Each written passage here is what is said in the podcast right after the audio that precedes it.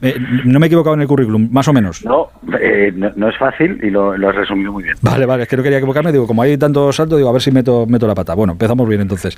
Eh, señor Freisa, si le, si le pregunto usted cómo cataloga todo esto, si tuviera que, explicarlo, tacharía de, escándalo, de conspiración, de vergüenza, de no sé. Bueno, yo creo que es una decisión eh, inadecuada la que se adoptó en su momento de recibir asesoramiento de quien a la vez era vicepresidente del colegio del Comité Técnico de Árbitros, pero de lo que no tengo ninguna duda es que el Barça nunca ha, comprado árbitros. O sea, lo que me está extrañando en todo este tiempo, y respetando mucho cualquier investigación que pueda llevar a cabo la Fiscalía y sobre todo la competencia de los jueces, lo que me está extrañando es la, debilidad que está teniendo el, el, el Fútbol Club Barcelona frente a quienes se están atreviendo a poner en duda la honestidad y la licitud de los éxitos deportivos que el Barça ha ganado durante todos estos años. Me extraña mucho y también mm, echo de menos pues que los propios presidentes que son quienes han conocido de, primera mano todos estos eh, estas contrataciones y todo esto yo he sido directivo del Barça y no he tenido conocimiento de que esto existía estoy seguro de, de, nada sé, que se lo habrán preguntado 1500 veces ¿eh? pero no. de, nada. Absolutamente de nada. En, en el Barça hay, bueno es un club muy grande con un montón de proveedores con, con, un montón de asuntos y de cuestiones que se dividen por áreas, cada uno tiene su propia competencia y esto nunca ha pasado por junta directiva.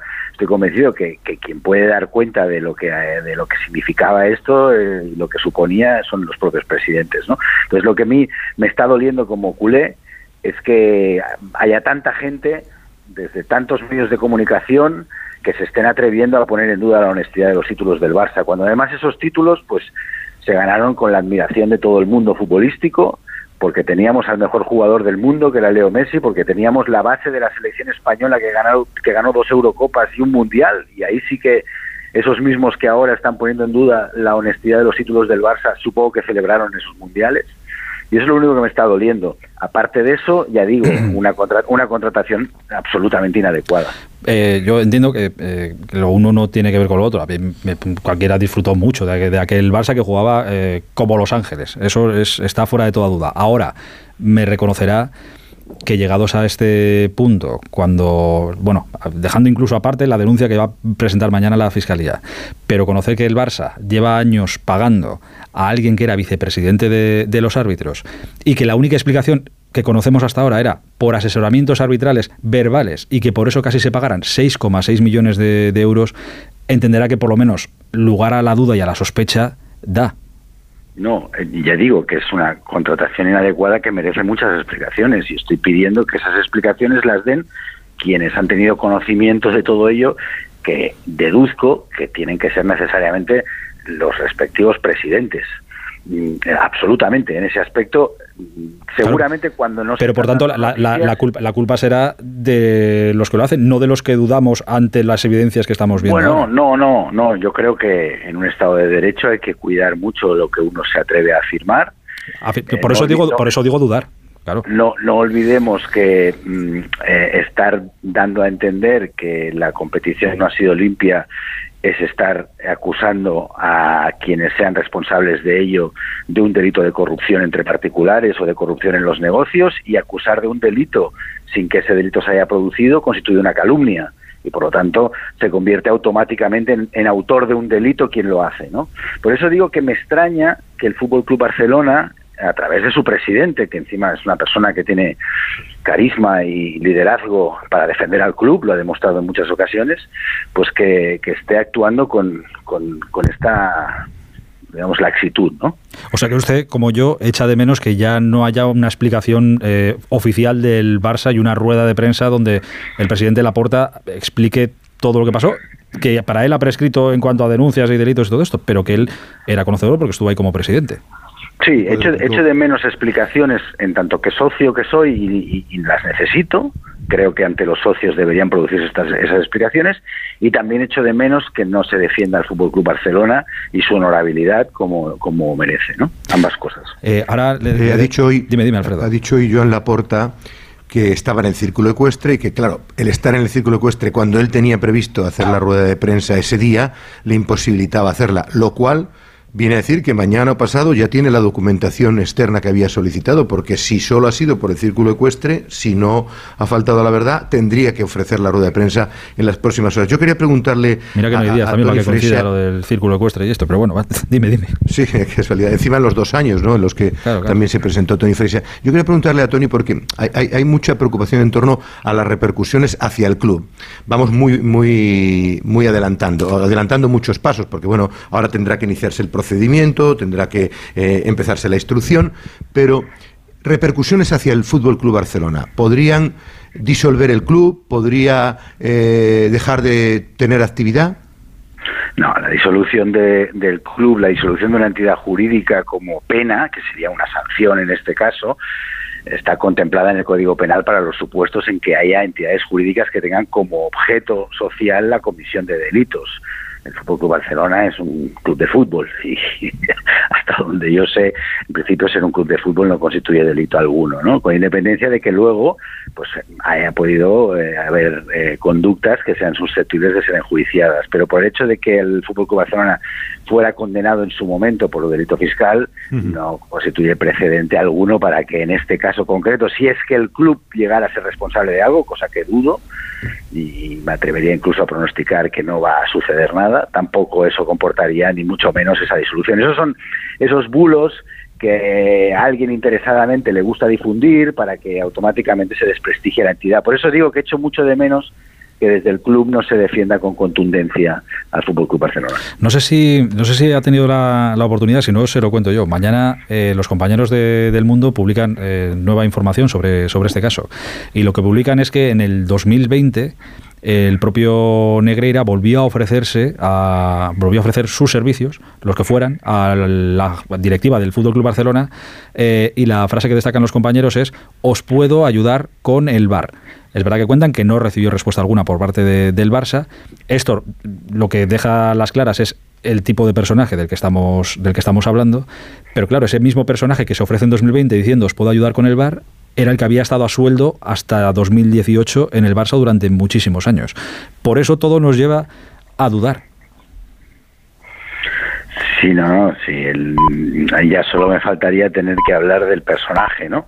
Yo creo que se, se, queda perfectamente definido con los acontecimientos que estamos conociendo, con los burofaxes, los, los, las cartas, las, los emails, todo lo que estamos sabiendo. Bueno, una persona que tenía eh, establecido una prestación, supuesta prestación de servicios por la cual percibía unas cantidades que a todos nos ponen los pelos de punta. Pues claro, el hombre pues lo iba, lo, iba insistiendo, ¿no? Lo iba intentando. Sí, sí, no, por insistir. A, ver si podía continuar con, con, con, eso, ¿no? Que le iba tan bien. Bueno, afortunadamente en este caso, pues, pues no, a partir del 2018, pues el club se dio cuenta que, que, probablemente no tenía, no tenía sentido continuar. Pero ya digo, mm, puede haber una contratación que sea absolutamente inadecuada, puede haber incluso cantidades que se han pagado que estén muy por encima de lo que puede ser un asesoramiento, todo eso todos nos damos cuenta, pero trasladar eso a poner en duda la honestidad y la limpieza de los títulos de Fútbol Barcelona es lo que creo que el club no debería no debería pero, es que ese, asesoramiento si es que no hay constancia tampoco de asesoramiento alguno. Hemos preguntado a, todas las partes que han pasado por el Barça a entrenadores a jugadores el otro día nadie tiene constancia de, asesoramiento alguno que son a los que tenían que, llegar. Es que no hay no hay prueba evidencia no hay evidencia de, nada de, absolutamente nada. Por, eso por eso será muy bueno que los presidentes den una explicación del motivo por el cual existía esta contratación y por qué se le pagó las cantidades que se le pagaron y que fueron incrementadas en un determinado momento, hasta triplicadas. seguro, seguro que hay alguien que ha tenido responsabilidad en el Fútbol Barcelona que pueda dar explicación de ello. A lo mejor, digo yo, a lo mejor la explicación es que, eh, por ejemplo, hubo un presidente del Comité Técnico de Árbitros, que era José Plaza, que dijo que mientras él fuera presidente, el Barça no iba a ganar ninguna liga. Entonces, a lo mejor con esos precedentes el que llega allí dice, bueno, voy a, voy a intentar mm, tener buena relación y aparece un tal Negreira, como puede aparecer un tal quien sea, que diga, no, no te preocupes, si yo ya me relaciono bien con ellos y te puedo ayudar y al final te asesoro y, digo yo, ¿eh? Señor, señor Freisa, usted, usted le, tengo, y, bueno, le tengo no, es una persona muy inteligente. Usted tampoco se cree que se pagarán casi 7 millones de euros por asesoramientos verbales. Es que eso no, se, Lo, no se lo cree nadie. No, no, a mí, a mí me, vamos, me sorprende muchísimo, ya digo, lo he dicho en esta entrevista en varias ocasiones, yo como socio del Barça estoy esperando tener una explicación de a qué obedecen esos pagos, evidentemente. Y luego hay, luego hay algo que, sorprende, claro, lo tendría que contestar el propio Enrique Negreira, pero Tony, que conoces el mundo de los juzgados, de los delitos, esas cantidades de eh, 20.000 euros que sacaba continuadamente es lo que también ha hecho levantar las sospechas de la Fiscalía de que había movimiento extraño cuando su patrimonio no aumentó en proporción a sus ingresos. Sí, claro, es que cuando eh, hay todo ese dinero que se ingresa en la cuenta de una sociedad, y prácticamente son los únicos ingresos que esa sociedad percibe y encima se producen esos reintegros, pues claro, automáticamente hay que preguntarle a esa persona qué hacía con ese dinero, ¿no? Entonces, eh, son tantas las, las preguntas que hay mm, en cuanto en cuanto al movimiento dinerario ¿eh? y si es susceptible de la conducta de ser enjuiciada como un presunto delito de administración desleal porque al final se han destinado cantidades que son de los socios, que son del Fútbol Club Barcelona, a finalidades que no encajan con la propia actividad del Fútbol Club Barcelona, pues eh, evidentemente que tienen que depurarse las responsabilidades. Yo, yo, en todos esos aspectos tengo las mismas dudas, pero dudas son son son incertezas, son incertidumbres. Lo que no no tengo es la evidencia, los arrestos que muchos tienen para bueno, es que lo estamos oyendo todos a diario, ¿no? De, de, de, poner en duda, incluso llegar a decir, pues que, que, que Barcelona le van a desposer de sus títulos. Bueno, eso es lo que a muchos les gustaría, pero eso no va a suceder, obviamente. Usted eh, compra la, la, versión, que es la única que tenemos hasta ahora, pero compra la, la explicación de, de Laporta de que esto es una conspiración desde, desde Madrid para atacar al Barça ahora que está en un buen momento deportivo y que Tebas eh, odia al Barça y que por eso todo esto y toda esta historia. Mm, hombre, a ver, mm, en el Fútbol Club Barcelona recientemente hemos vivido como un expresidente, Sandro Rosell, ha estado dos años en la cárcel, en prisión preventiva, y después ha sido absuelto. O sea, mm, estamos un poquito. Sí, pero nada, tiene, que ver, nada tiene que ver con esto. No, no, no, es otro asunto totalmente distinto, pero en el Fútbol Club Barcelona, digamos que mucha suerte con las actuaciones de la Fiscalía y determinadas investigaciones no estamos teniendo, por decirlo así, ¿no? En comparación con, lo que pueda pasar en otros clubes. Pero usted, pero usted como culé supongo que lo que quiere es la limpieza absoluta en el Barça y que se sepa todo, con lo cual, oye, bienvenida a esta investigación. que por cierto, destapan unos periodistas eh, allí en Barcelona que son más culés que yo del Alavés, que ya, ya hay que ser culé para eso. Pero, pero, vamos, me consta. Sí, a veces es verdad que a veces los catalanes, nosotros solitos, también hubo un socio del Barça que se fue a poner una querella a la Audiencia Nacional por el fichaje de Neymar y desembocó. Fue un socio del Barça, tiene usted toda la razón.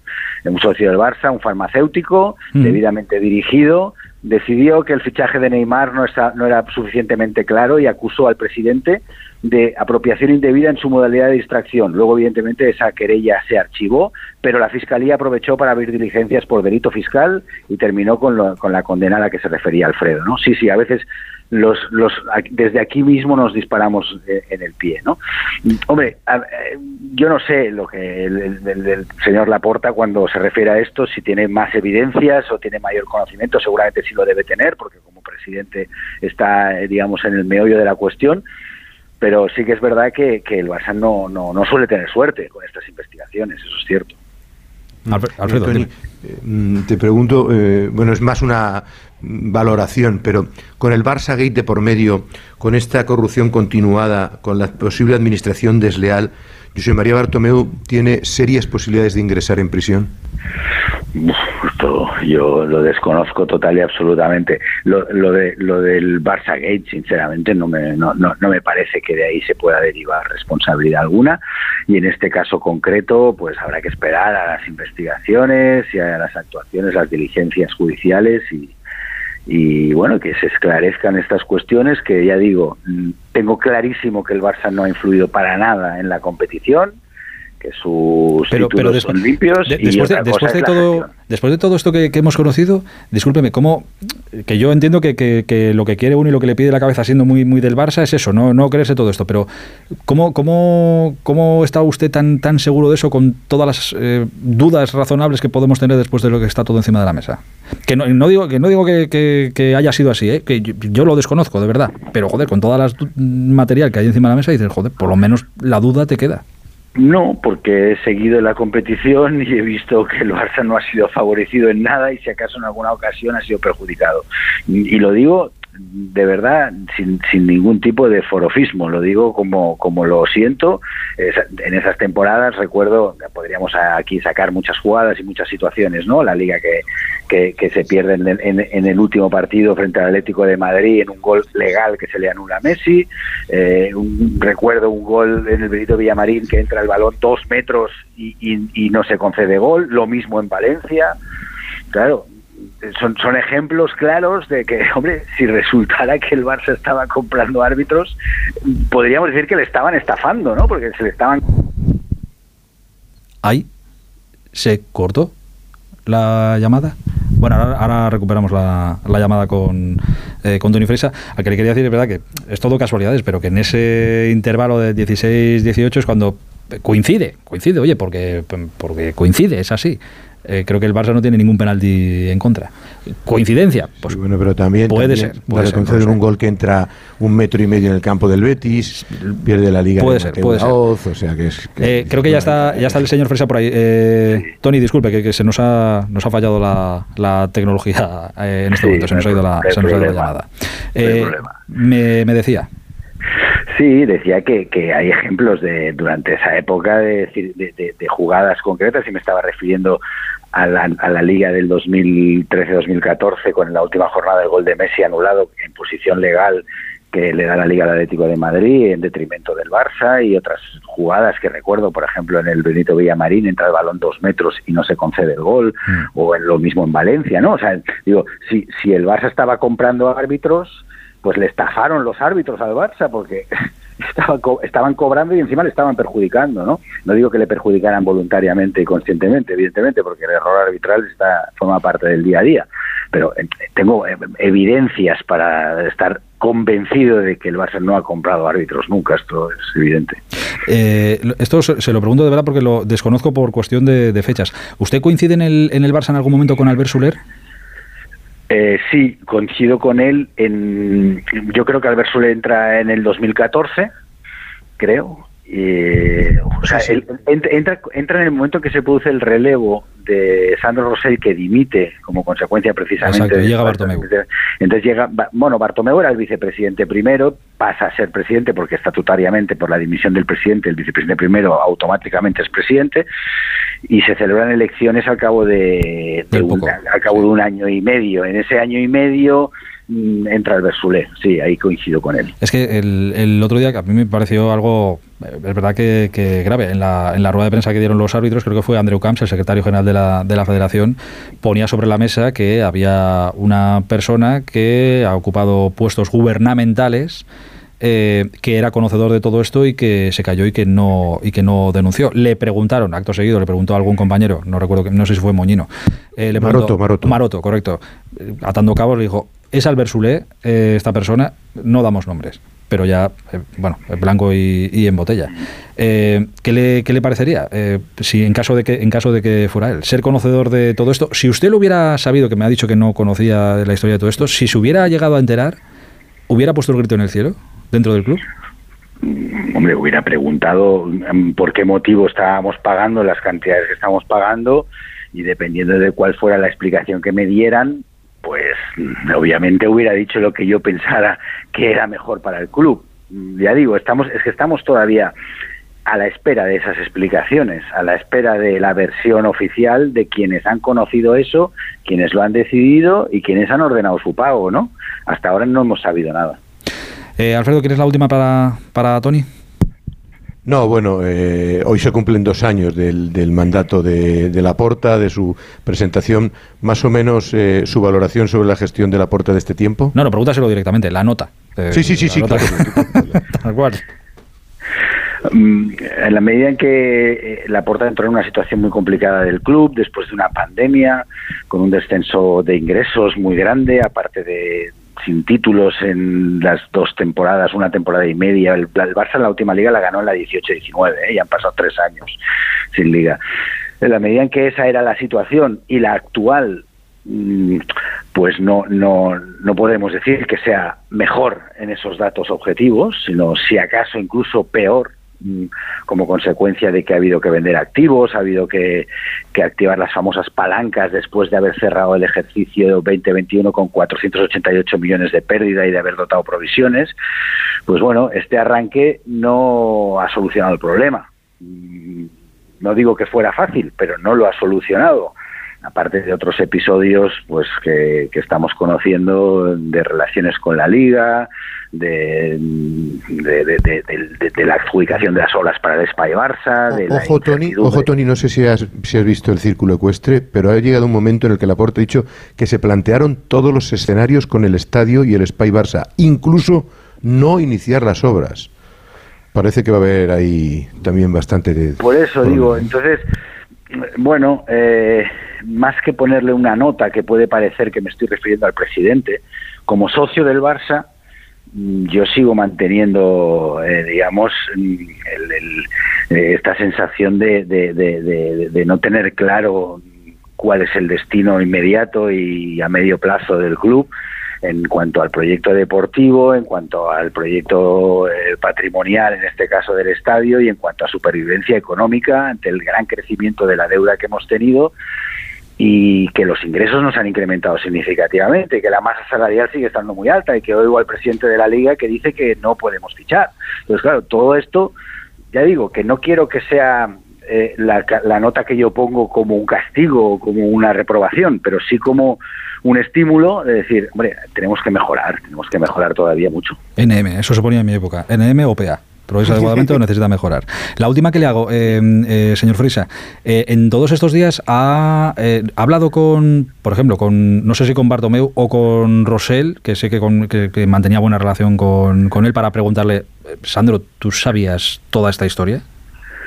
No, no he hablado. ¿No? sí, sí que he hablado, he hablado con Sandro, pero de esto no, no he hablado porque, porque me imagino que, que tampoco la respuesta, o sea, es evidente que él lo sabía. O sea, para que, para que me mientan, mejor no pregunto. Bueno, no es que me mienta, es que, es que no tengo ninguna duda de que si el Fútbol Club Barcelona está realizando unos pagos de esta naturaleza, el presidente lo sabe. O sea, no, no, no, es imposible que el presidente no lo sepa. El presidente, imposible. 500.000 euros al año. Claro. No, no, no era poca cosa, no era poca cosa. Eh, señor Freisa, le agradezco mucho este rato en el Radio Estadio Noche de, de Onda Cero. Le mando un abrazo muy grande. Hablamos pronto. Gracias a ustedes.